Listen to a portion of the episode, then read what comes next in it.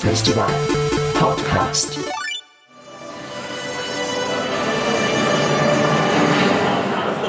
Welcome back to our second day of Digital Festival 2008. Digital Festival Tag 2. Auch heute sind wir unterwegs und stellen den Leuten unsere Fragen zum Thema Podcast zu Smart Speaker. Uns stellen Leute auch Fragen, nämlich die, ob es sich lohnt, einen Podcast zu machen. Wir haben diese Frage weitergegeben und verschiedene Antworten darauf bekommen. Lohnt sich überhaupt jetzt einen Podcast zu machen, wo alle einen Podcast machen? Ich habe das Gefühl, das ist langsam sehr äh, omnipräsent. Ich liebe es selber, aber äh, ich frage mich immer, wer interessiert sich jetzt noch für neue Podcasts? Ich finde ich find so schwierig, gerade mit so Trends, ähm, weil bis man sich sagen wir mal, dafür entschieden hat, ähm, auf den Zug aufzuspringen sozusagen, ist eben das schon so gibt es schon so viel Konkurrenz und so viele andere, was machen. Es ist sehr schwierig, sich noch zu differenzieren und wirklich etwas zu machen, ähm, ja, was irgendwie erfolgreich ist. Auf der anderen Seite, wenn man es aber macht, wo, wenn es nur für einen selber ist, so ein bisschen aus Spass mit Freunden, irgendein Thema, das einem interessiert, das wird dann funktioniert. Aber jetzt so businessmäßig ähm, habe ich das Gefühl, das ist schon so überschwemmt. Ähm, ja.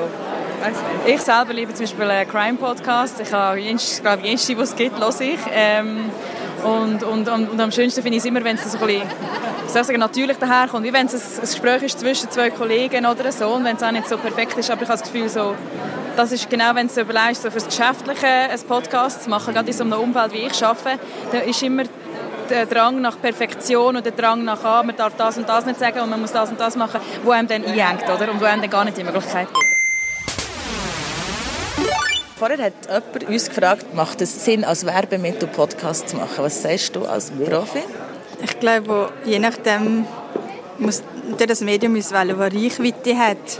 Und da ist, glaube ich, Podcast nicht unbedingt das, was zu ja, ausser du halt genau eine spezifische Zielgruppe ansprechen. Aber wenn du die Breite willst ansprechen willst, gibt es, glaube ich, andere Medien, die da effizienter sind.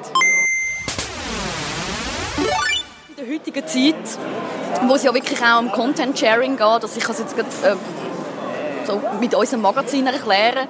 Ähm, wir sind ja ein Startup-Magazin, der Booster, und das ist auch eines der ersten Magazine, das augmentiert ist wurde in der Schweiz, also mit Augmented Reality Inhalt verstärkt. Das heißt, wir haben einerseits haben wir Interviews, wo wir ähm, filmisch festhalten und wir haben eine Tonspur. Also was machen wir damit? Also ich denke, so ist das natürlich absolut Zukunft, dass man eigentlich den Content wiederverwerten tut und den über möglichst viele Kanäle kann streuen Also bei uns ist zum Beispiel auch ein Radio geplant und natürlich auch ein Podcast. Was, macht, was ist denn für dich als Unternehmerin spannend, einen Podcast zu machen? Warum planet ihr einen Podcast? Also, den Booster kann man nicht immer lesen. Man hat etwas zu tun. Das ist auch der Grundgedanke, warum wir auch äh, möchten das äh, Radio lancieren wo wir eben primär auch unsere Inhalte ähm, können kommunizieren und in jedem Büro, in jedem Coworking kann eine Tonspur laufen, sprich ein Radio oder ein Podcast. Und es gibt ja auch doch so viele Arbeiten, wo man äh, gleichzeitig eigentlich kann hören und, und etwas schaffen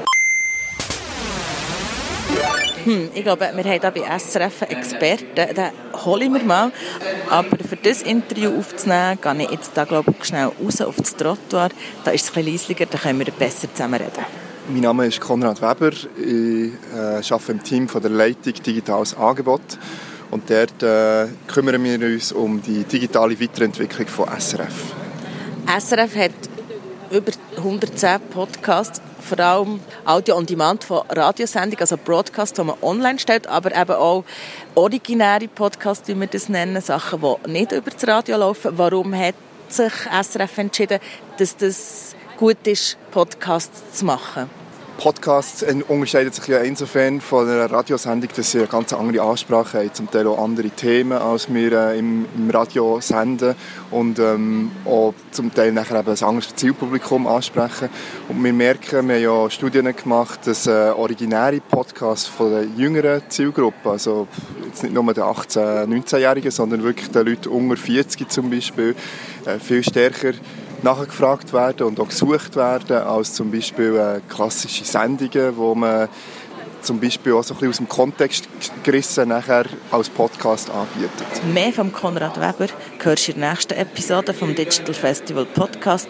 Dort erzählt er mehr über die Podcast-Produktion bei SRF. Festival Podcast.